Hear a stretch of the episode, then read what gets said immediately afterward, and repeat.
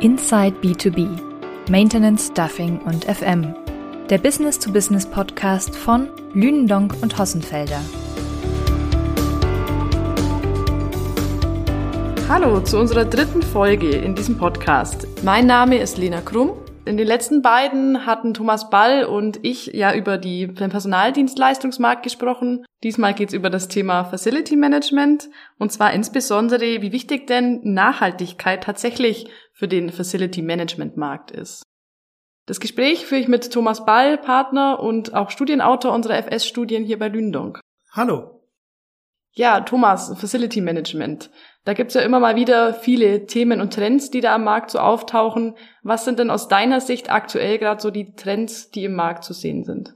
Ja, das ist eine Frage, die wir natürlich oft gestellt bekommen äh, und die gar nicht so einfach zu beantworten ist. Denn es gibt natürlich eine ganze Reihe an Themen, die wichtig sind, und die schwer davon abhängen, in welchem Teil und welchem Segment man ähm, unterwegs ist. Das ist äh, zum Beispiel die Frage, inwiefern kaufmännisches Gebäudemanagement, Asset Management, Property Management ähm, sich entwickelt und welche Rolle das für die, äh, ja, für das klassische Facility Management, also die Facility Services haben. Es geht um äh, so Themen wie Energiemanagement, äh, Monitoring, ähm, das spielt natürlich eine Rolle. Aber ich glaube, man kann es schon zusammenfassen, dass so die drei, vier vielleicht wichtigsten Themen derzeit sind ähm, die Digitalisierung, kein ganz neues Thema, aber man kann schon fast sagen ein Dauerbrenner. Ähm, seit ein paar Jahren der ganz akute Personalmangel, das haben wir jetzt in der Corona-Krise auch nochmal ganz eindrücklich vor Augen geführt bekommen.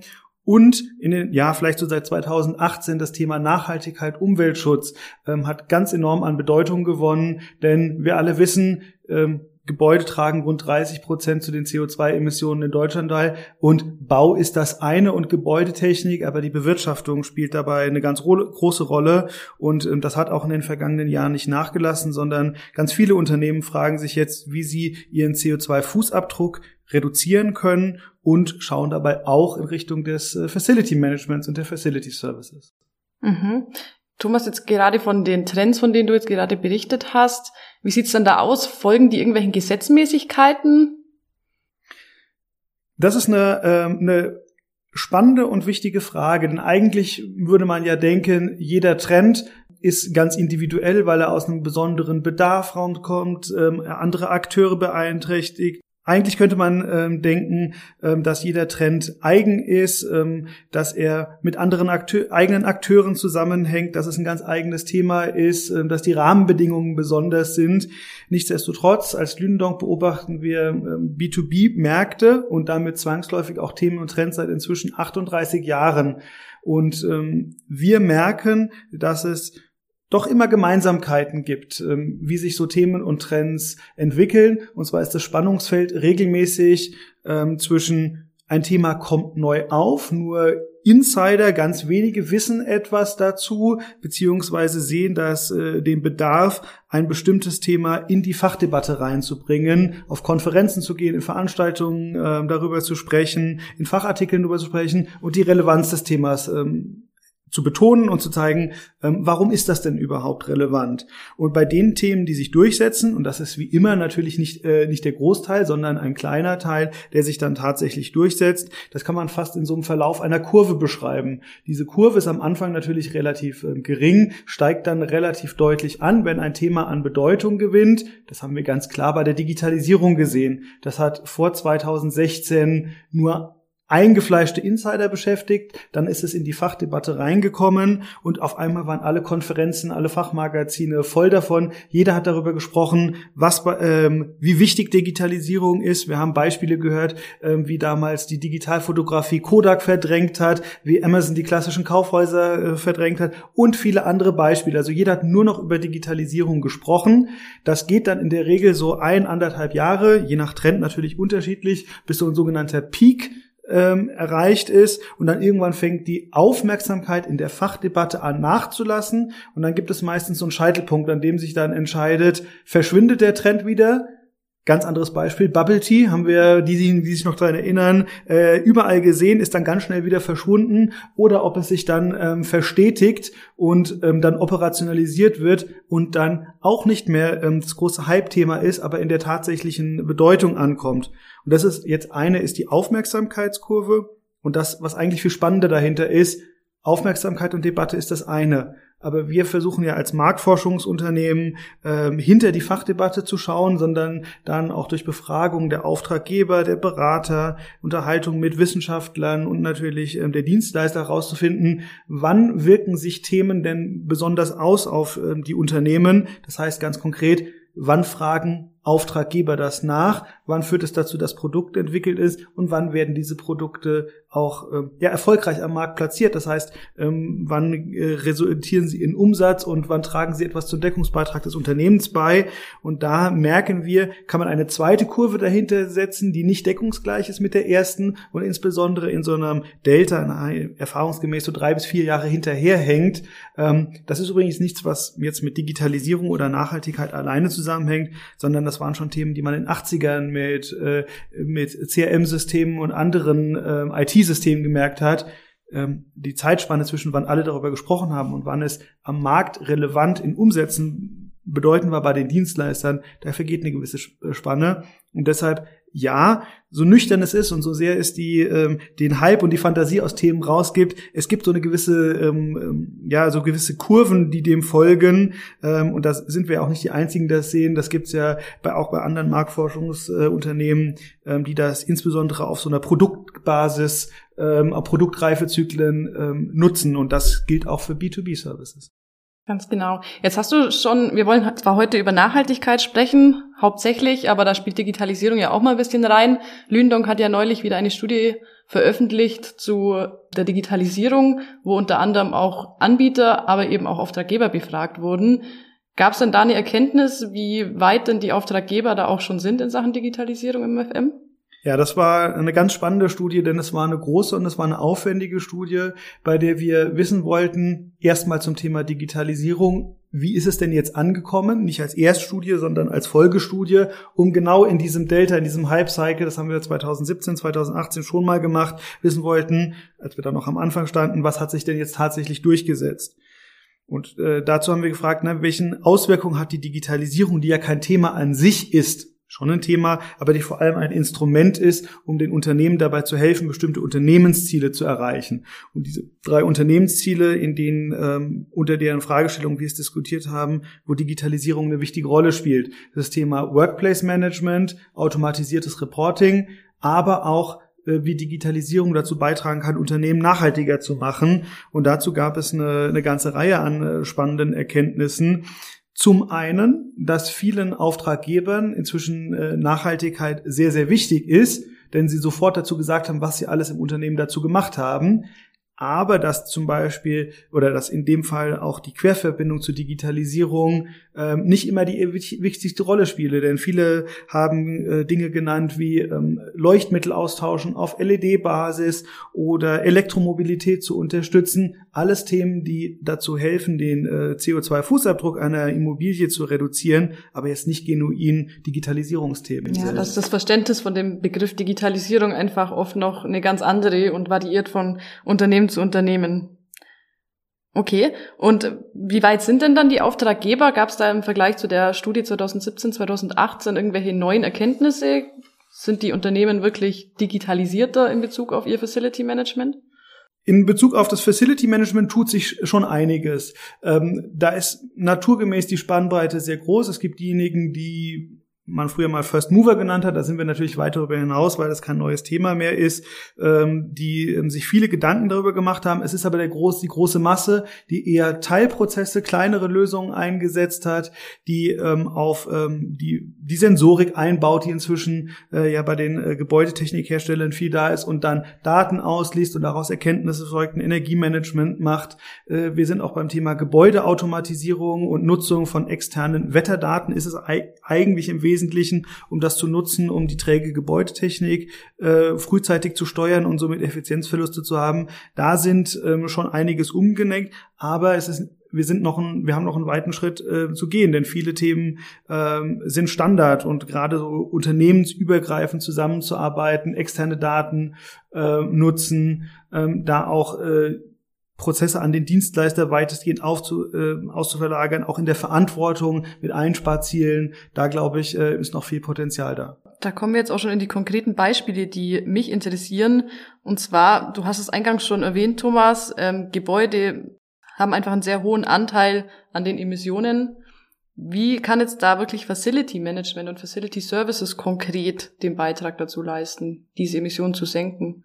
Ja, da gibt es eine ganze Reihe äh, konkrete Beispiele, die oft nicht so spannend sich anhören, wie man eigentlich denkt, wenn man an das Thema Digitalisierung geht. Wir haben ja alle diese Bilder von äh, Computern, die selbstständig miteinander Dinge tun, aber es fängt an ganz vielen äh, Dingen an. Es gibt ähm, der Dienstleister kann, wenn wir in die Services reingehen, ganz banale Dinge tun, wie äh, stromsparende Staubsauger benutzen. Wenn wir überlegen, ein Staubsauger macht wenig Unterschied. Aber wenn wir denken, wir haben sehr viele Gewerbeimmobilien in Deutschland, bei denen tagtäglich unzählige Reinigungskolonnen unterwegs sind. Und wenn die alle nun stromsparende Staubsauger verwenden, macht das in der Summe einen Unterschied. Äh, aber es sind auch weniger banale Dinge, wie wir befinden uns mitten in der Transformation zur Elektromobilität. Auch da sind wir bei weitem noch nicht am Peak angekommen oder so, dass dieses Thema langweilig würde, weil es sich durchgesetzt hat.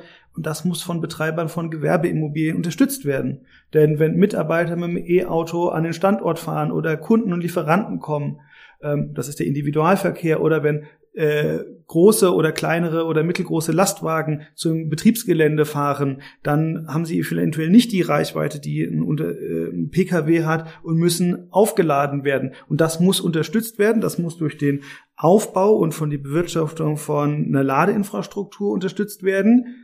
Das ist erstmal kein Facility Management Thema. Das wird von vielen FM-Dienstleistern in Kooperation äh, mit, mit Stromanbietern oder mit Ladeinfrastrukturanbietern aufgebaut. Es wird aber zum Facility Management Thema, wenn es um das Thema Bewirtschaften geht. Denn elektrische Geräte müssen regelmäßig überprüft werden. Es ist die Frage, wie es abgerechnet wird. Es gibt steuerrechtliche Themen zu beachten. Was darf ich einem Mitarbeiter zur Verfügung stellen, ohne dass es ähm, Geldwettervorteil entspricht, ähm, wie ähm, möchte ich vielleicht, äh, möchte ich ähm, Unternehmen oder Personen, die in der Nachbarschaft ähm, tätig sind, auch das anbieten, gegen ein Entgelt die, die Ladeinfrastruktur zu nutzen. Die möchte ich vielleicht nicht subventionieren, dass sie kostenfrei ihr, äh, ihr Fahrzeug laden können. Da muss ich differenzieren. Das ist so ein Beispiel. Und dann ist es ein Thema fürs Facility Management, das sich ja um die, um die Liegenschaft kümmert.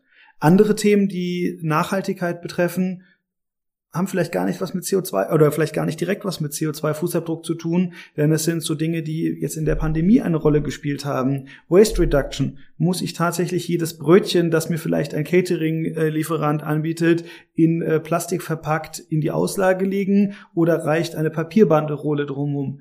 Das war ein Thema, das wir vor Corona diskutiert haben, dass wir es eigentlich nicht brauchen, aber Hygienevorschriften äh, das oftmals äh, ja entweder vorschreiben äh, oder begünstigen. Jetzt diskutieren wir es anders, weil jetzt sagen wir, äh, wir priorisieren Hygiene und das ist wichtig. Also auch das ist ein Thema ähm, nachhaltige Verpflegung, ähm, regional, Bioqualität das haben Dienstleister schon 2013, 2014, als ich bei Lünendonk angefangen habe und als Nachhaltigkeit, ich möchte es jetzt mal zurückhalten sagen, noch ein Nischenthema war, auf die Agenda gesetzt und haben da informiert. Ich erinnere mich, ein Beispiel war äh, Dussmann zum Beispiel, das, das, ähm, das Kulturkaufhaus in Berlin äh, schon sehr früh umgestellt haben, sehr schon sehr früh auf nachhaltiges und regionales und Bio-Catering gesetzt haben. Ähm, das war weit vor äh, Fridays for Future, vor Greta und bevor die wir den Klimawandel auch so gespürt haben. Und das hat sich gelohnt für viele Unternehmen, die nämlich nicht jetzt den Vorwurf bekommen, erst als Trend drauf reagiert zu haben, sondern den man dann abkauft. Und Dussmann ist hier nur ein Beispiel. Es gibt andere Unternehmen, denen Nachhaltigkeit und Grün schon lange wichtig ist. Ähm, bei der Visag ist das bekanntlich seit langem Motto, aber auch bei vielen Technikanbietern, die machen sich schon seit vielen, vielen Jahren intensiv Gedanken darüber, wie sie die Gebäudetechnik effizienter machen können. Ich habe jetzt nur zwei Beispiele genannt. Das ist die die Liste ließe sich äh, beliebig fortsetzen. Und da spielt Facility Management seit vielen, vielen Jahren eine Rolle. Und wir dürfen nicht vergessen, es gibt auch schon einig, seit einigen Jahren die GEFMA 160, die eben umweltfreundliche Facility Services in den Vordergrund steht, basierend auf den ähm, Zertifizierungen DGNB, BREAM, LED und so weiter und so fort. Also Facility Management hat sich schon früh Gedanken gemacht. Und wir merken, diese Vorbereitung war wichtig, denn jetzt wird es stärker nachgefragt. Und jetzt werden auch wir gefragt, was denn so Kriterien und was Richtlinien sind, um, äh, um nachhaltige Facility Service im Rahmen von ESG umzusetzen. Ja, das geht jetzt alles schon sogar in die Richtung meiner nächsten Frage. Es ist natürlich schon eine leichte Umstellung äh, der Dienstleister auf solche nachhaltigen Services. Inwiefern lohnt sich sowas denn auch für die Dienstleister? Also was zeigt da zum Beispiel die FS-Studie von Lünendonk? Ja, in unserer Facility Service Studie ähm, fragen wir das schon seit langem ab.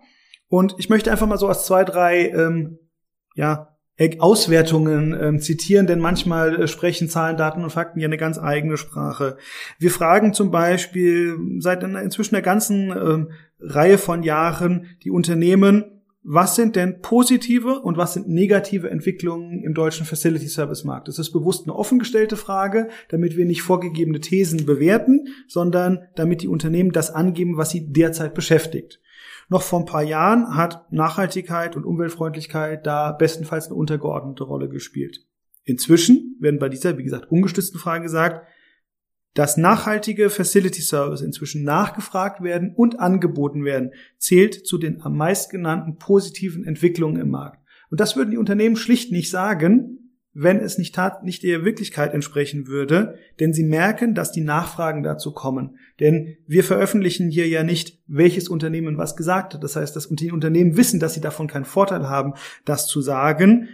Trotzdem sehen sie das als positive Entwicklung, weil sie sagen, es wird nachgefragt, es wird anerkannt, dass äh, die Branche da seit vielen Jahren die, die Grundsteine gelegt hat und weil sie merken, dass der Kunde den Wertbeitrag von Facility Management Dienstleistern, von Facility Service Dienstleistern erkennt, ihre Unternehmensziele zu unterstützen, die eben seit ein paar Jahren heißen, nachhaltiger zu werden. Und nachhaltiger zu werden heißt ja auch erstmal den Bestand zu erfassen. Nachhaltigkeitsberichterstattung müssen inzwischen eine ganze Reihe an Unternehmen haben. Und das heißt auch über die Lieferkette zu schauen, welche CO2-Bilanz erzeugt denn Facility Services. Und da müssen die Unternehmen auskunftsfähig sein und das ist ja mal nicht so äh, schnell gemacht, sondern da müssen Prozesse etabliert sein, das muss erfasst werden, das muss berechnet werden, es muss dem Kunden überspielt werden, damit er es fassen kann. Das ist so zum Beispiel ein Beispiel. Und ein anderes Beispiel, ich hatte es gerade gesagt, wir fragen, haben äh, offen gefragt. Auf der anderen Seite haben wir seit ein paar Jahren auch geschlossen abgefragt, ob denn umweltfreundliche Facility Service Konzepte zum Beispiel in Bezug auf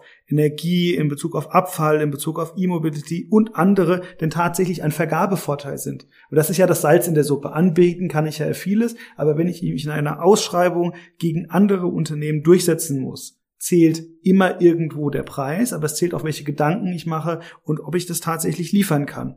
Und da sagen inzwischen eine ganze Reihe an Unternehmen, ja, das ist ein Vorteil in der Vergabe, wenn ich belastbar und glaubhaft sagen kann, ich habe umweltfreundliche Facility Service, dafür kriege ich extra Punkte. Und dann merken wir, dass das kommt im Markt an. Das war noch vor ein paar Jahren noch anders. Da wurde es eher unter diese Image-Faktor Thematik gestellt. Es war es schon damals nicht, aber es wurde oft unter, äh, unter dieser Fragestellung diskutiert.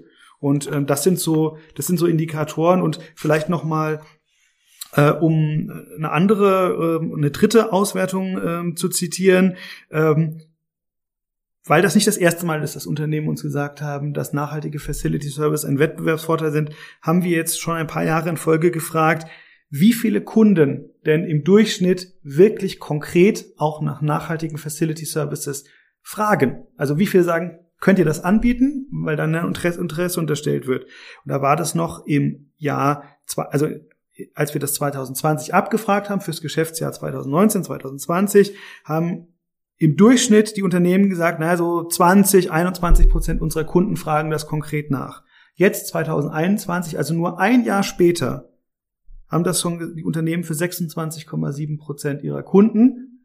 Durchschnitt sagen wir irgendwas zwischen 25 und 27 Prozent. Also wir merken, das nimmt zu. Ist der Anteil der Unternehmen, die sagt, Könnt ihr das anbieten? Es ist uns wichtig, dass ihr das anbietet. Habt ihr das abgedeckt? Nimmt konkret zu. Und ich wage die These, es dauert nicht mehr lange und viele Unternehmen werden es sich schlichtweg nicht leisten können, wenn sie den Anspruch haben, unter den führenden Dienstleistern zu, äh, ähm, zu agieren und sich zu positionieren, dass sie das Thema Nachhaltigkeit ignorieren, was, und da können wir ja ganz offen sein, heute auch schon die wenigsten nur noch tun. Es haben schon fast viele erkannt. Aber ich glaube tatsächlich, dass es so in den kommenden zwei, drei Jahren wirklich so sich weiterentwickeln kann, wenn nicht etwas Unvorhergesehenes passiert, dass das äh, zur Conditio sine qua non wird. Also, dass das eine Grundvoraussetzung wird, wie das man compliant ist. Ich denke, das Thema ESG wird da auf jeden Fall auch nochmal mit reinspielen und die ganze Bedeutung nochmal hervorheben, auch fürs Facility Management. Ja, insbesondere und weil wir, wir ja auch gefragt haben, warum fragen die Kunden das denn eigentlich nach? Es kann sein, dass es ein reiner Imagegewinn ist. Und da sagen uns die Unternehmen, ja, also Umweltschutz spielt inzwischen bei fast allen eine hervorgehobene Rolle.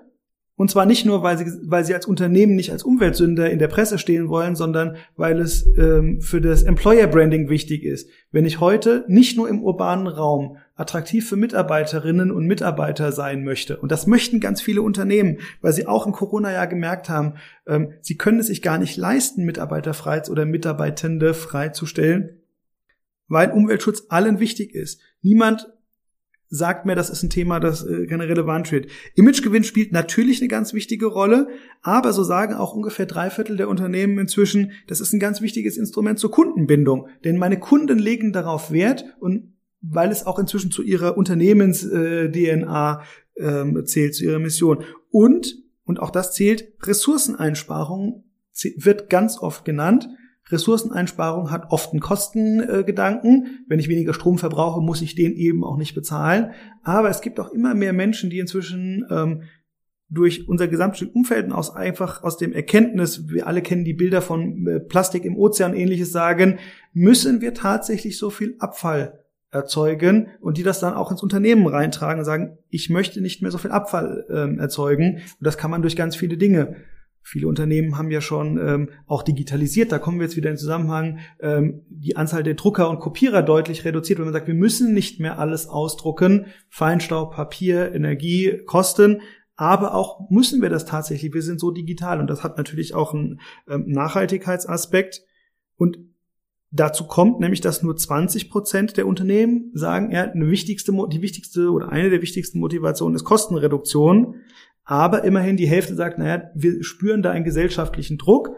53 äh, Prozent sagen das und dem passen wir uns an, ob gerne oder nicht, sei mal dahingestellt, aber darauf reagieren wir.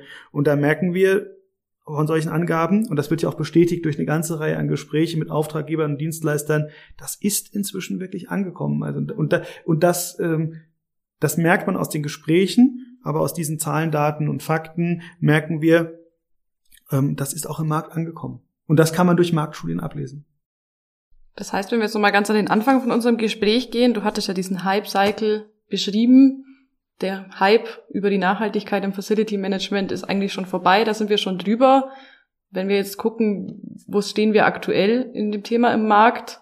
Ja, ich, wenn wir uns diesen Hype-Cycle einmal also als ähm, ja, etwas abgewandte Normalverteilungskurve, die auf der linken Seite stark ansteigt, dann Peak geht und dann etwas flacher abläuft, ähm, die kommt dann relativ schnell an so einen Scheitelpunkt, an dem sich dann entscheidet, ist dieses Thema ein Hype-Thema gewesen und kommt nicht an? Oder nach einer gewissen Beruhigung ähm, hat sich der Markt soweit damit beschäftigt, da, äh, da äh, Produkte werden angeboten, sind etabliert, es kann etwas gekauft werden, ohne dass jeder etwas neu erfinden muss, also die klassische Professionalisierung, äh, die Standardisierung im Markt. Ich glaube, dass wir kurz vor diesem Scheitelpunkt sind und wenn ich jetzt wetten darf, und das hat man vielleicht schon aus der einen oder anderen äh, Ausführung rausgehört, ich glaube, dass es bleiben wird. Ich glaube, dass die ähm, Aufmerksamkeit wahrscheinlich jetzt auch nach der Bundestagswahl etwas nachlassen wird, denn viel der Debatten waren ja auch über Umfragewerte und gesellschaftliche Meinungen ähm, geprägt oder vielleicht beeinflusst.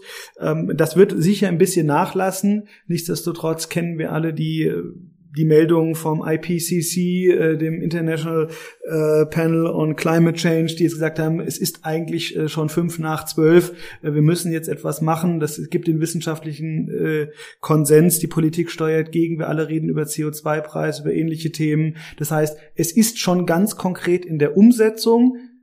Ich würde mir wünschen, dass es ein bisschen schneller geht, viele vielleicht auch. Ich habe trotzdem großes Vertrauen, dass da etwas kommen wird und ich habe es neulich irgendwo gehört, ich möchte eigentlich gar nicht mehr über dieses Thema reden. Damit hat sich äh, Annalena Baerbock in einem Wahlwerbevideo äh, zitieren lassen.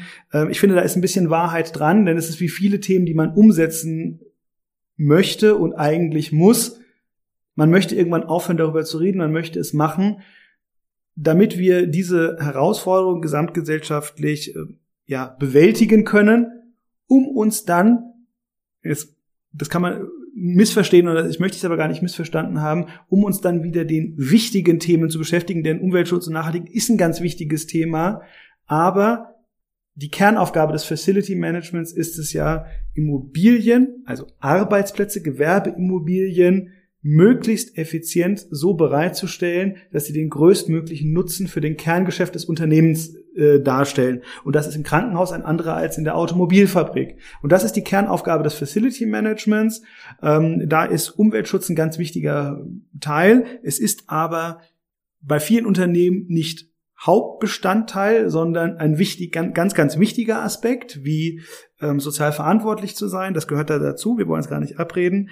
Aber die Kernaufgabe ist es, die, das Kerngeschäft zu unterstützen, was so banal klingt.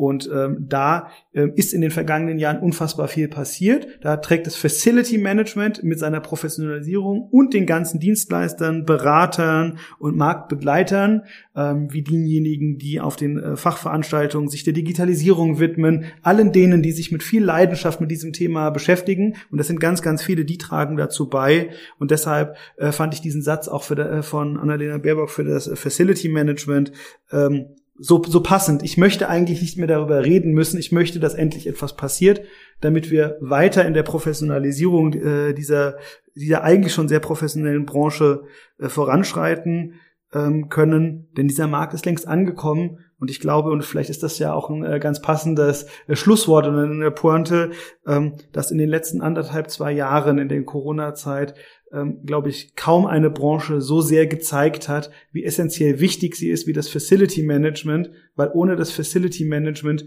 kein hygienischer Betrieb von Immobilien äh, möglich war. Facility Manager haben Lüftungsanlagen umgebaut und aufgerüstet, sie haben desinfiziert, sie haben gereinigt, sie haben Kontaktdaten erfasst, sie haben Contract, äh, Contact Tracing gemacht, sie haben so unfassbar viel gemacht, sie haben Sicherheit gewährleistet, sie haben kulant agiert in den Zeiten, als im März 2020 äh, das Wirtschaftsleben runtergefahren ist, weil sie auf eigentlich vertraglich vereinbarte Leistungen verzichtet haben. Das haben wir ja auch in den Umsatzzahlen gesehen. Das erste Mal Umsatzrückgang. Und da ist vielen erst bewusst geworden, wie übrigens der Pflege auch, wie wichtig etwas ist, über das wir normalerweise so wenig reden. Und diese Botschaft ist mir persönlich auch als jemand, der diesen äh, spannenden Markt seit ja im März neun Jahren dann äh, begleiten darf, ganz wichtig.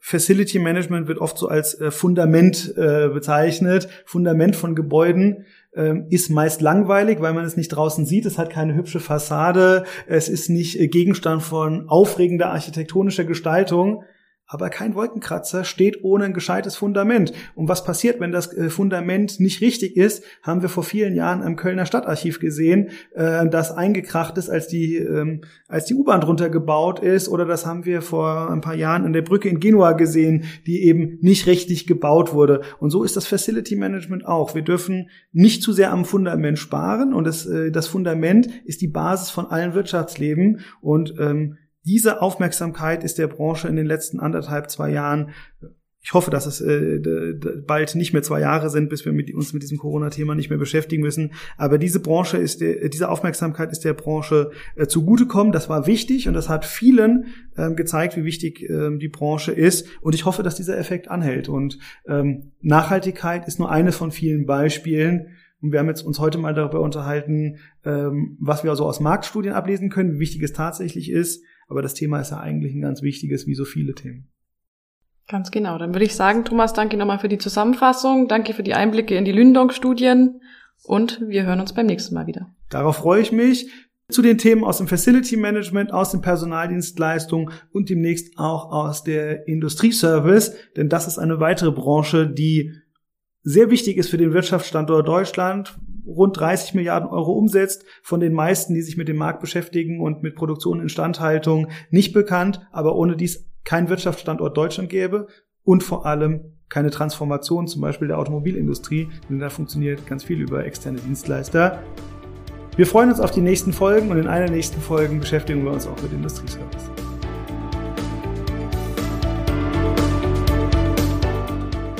Sie möchten keine Folge von Inside B2B, Maintenance, Staffing und FM verpassen? Dann abonnieren Sie unseren Podcast auf den gängigen Plattformen wie Spotify, Apple Podcasts, Deezer, Amazon oder Google. Wir freuen uns, wenn Sie diesen Kanal weiterempfehlen.